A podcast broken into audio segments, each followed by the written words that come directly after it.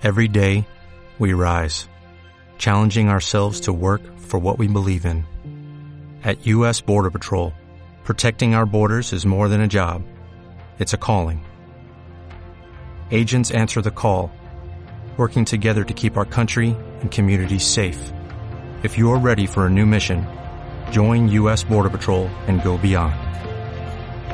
Learn more at cbp.gov/careers. Datos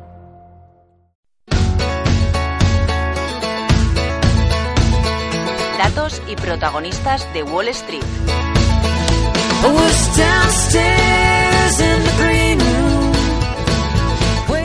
Dow Jones y S&P 500 vuelven a cerrar con nuevos máximos históricos. Continúa la fiesta en Wall Street y hay que estar eh, preparados para lo que, lo que tenemos que esperar esta semana. Y vamos a revisar todos esos datos con Gisela Turasini, cofundadora y CEO de Black Bear. Gisela, buenos días.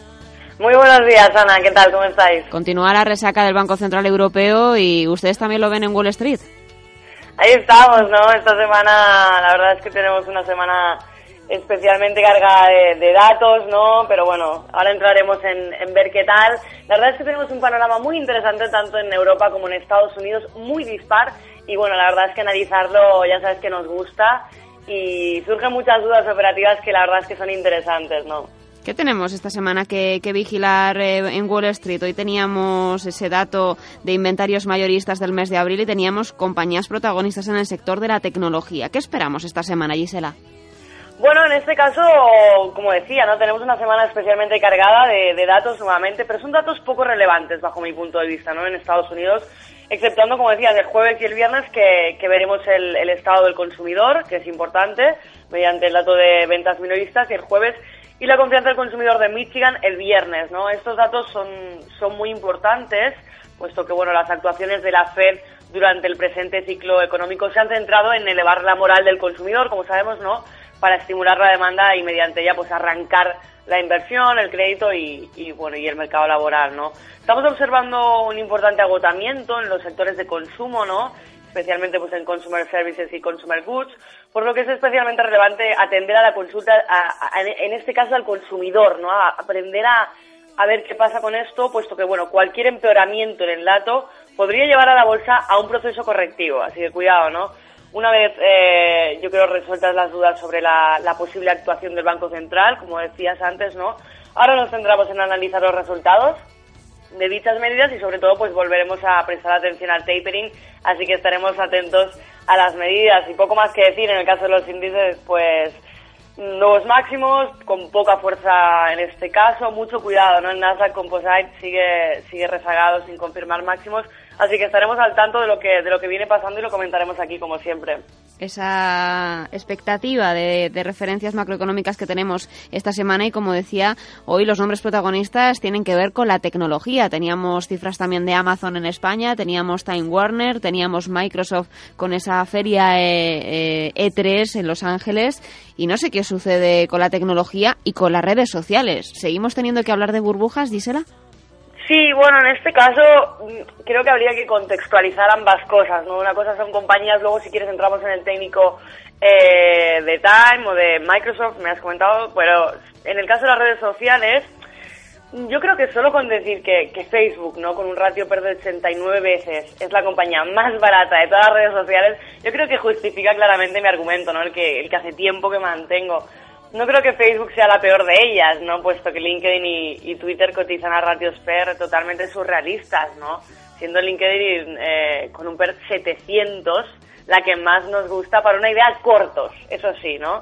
Twitter fue mi idea principal a comienzos de año, sobre el 3 de enero, si mal no recuerdo, se abrió la operación, y advertir una posible burbuja, ¿no? Y la respuesta del mercado a las señales que dio provocar una caída de un 53%, nada menos, ¿no?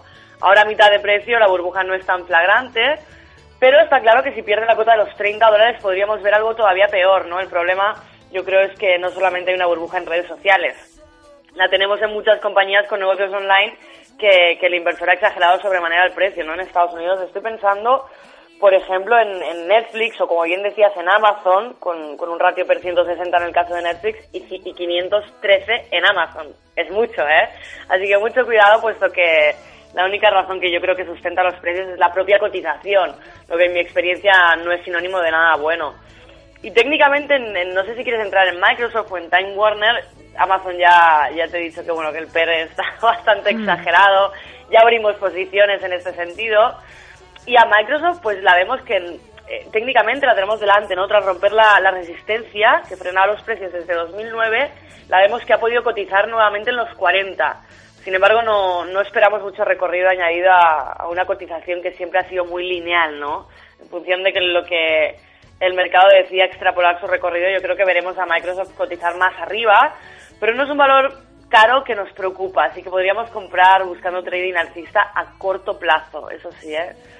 Y en el caso de Time, pues eh, la vemos que trata de romper máximos de 10 años, no cotizando por encima de los 70. El valor mm, la vemos que tras consolidar en forma de bandera, técnicamente de, de continuación, podría buscar los 65, nivel de pullback en el soporte de la bandera que vemos, ¿no? Para atacar los 70. Podríamos buscar compra en apoyo en los 65 buscando como siempre recorrido de corto plazo, repito, ¿no? Y siempre con un 50% de riesgo habitual actualmente en Estados Unidos y eso es muy importante de controlar, ¿eh? sobre todo.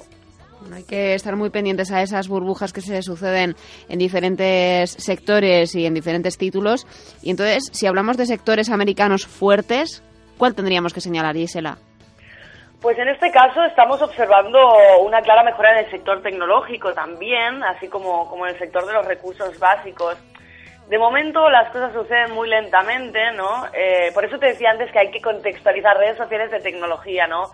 Está claro que, que, poco a poco el mercado se adentra de lleno en una pauta impulsiva a nivel técnico, ¿no? Y en la zona de nuevos máximos son más los valores que se añaden al patrón alcista, pero a pesar de ello creo que el retraso es evidente, ¿no? Probablemente debamos esperar una corrección secundaria antes de comprender si tenemos eh, un primer impulso bajista, ¿no? Como venimos diciendo.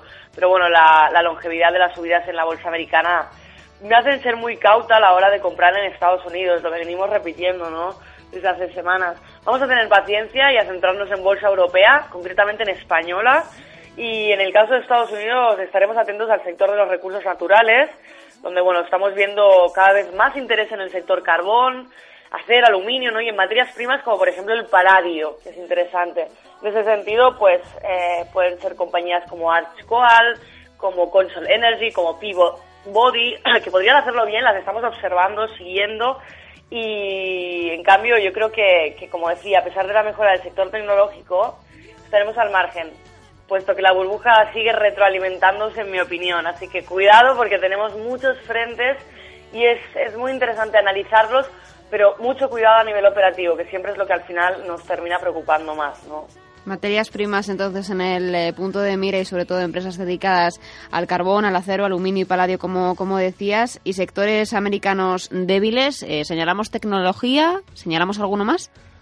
Bueno, en este caso eh, yo diría que, que, seguimos observando más debilidad en el sector de consumer services, consumer goods y especialmente en el sector financiero USA, ¿no?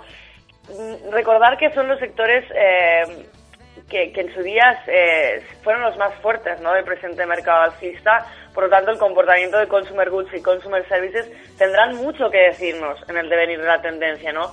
Pero como, como te decía, eh, estaremos atentos puesto que por ahora el mercado sigue empujando y tenemos que esperar para ver si los nuevos máximos llegan por delante a más sectores. En este sentido, si miramos en, en Estados Unidos, destacamos subsectores como en el caso de food retailers y wholesalers, que es pues eh, en este caso los vemos destacando, broadline retailers también, eh, especializados en consumo de servicios y juego también, los tenemos ahí, ¿no? Por lo que estaríamos al margen de compañías, por ejemplo, como Walmart, como JCPenney, como Macy's, por ejemplo, ¿no?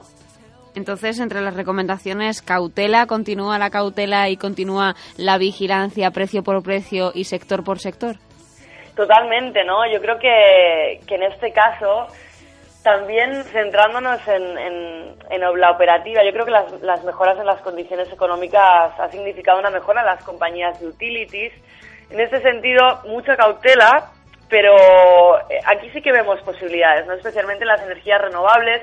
Tenemos el caso en España, no sé si, si lo habéis seguido, de, de Gamesa, Bengoa y Acciona, ¿no? En ese sentido, dada la, imponente fuerza de Estados Unidos, aún podemos aprovechar el apoyo en base de canal de First Solar, que es una compañía que ya hace tiempo que, que venimos siguiendo, ¿no? Comprando en los 60 dólares buscando una idea de swing trading. Eso sí es importante, ¿eh? swing trading, no trading direccional, con objetivo a la zona de los 80 dólares.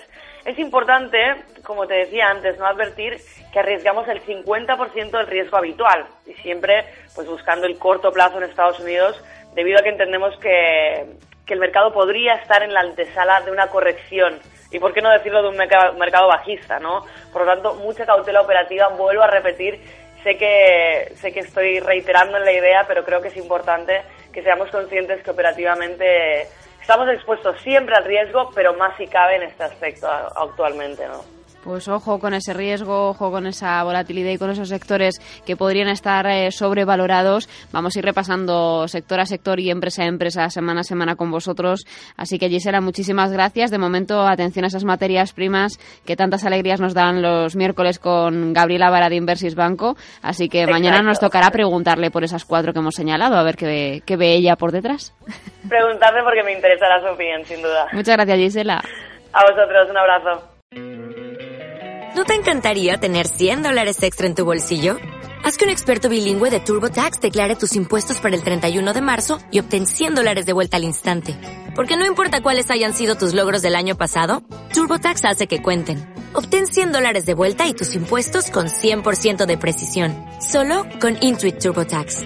Debes declarar para el 31 de marzo. Crédito solo aplicable al costo de la presentación federal con TurboTax Full Service. Oferta sujeta a cambios o cancelación en cualquier momento.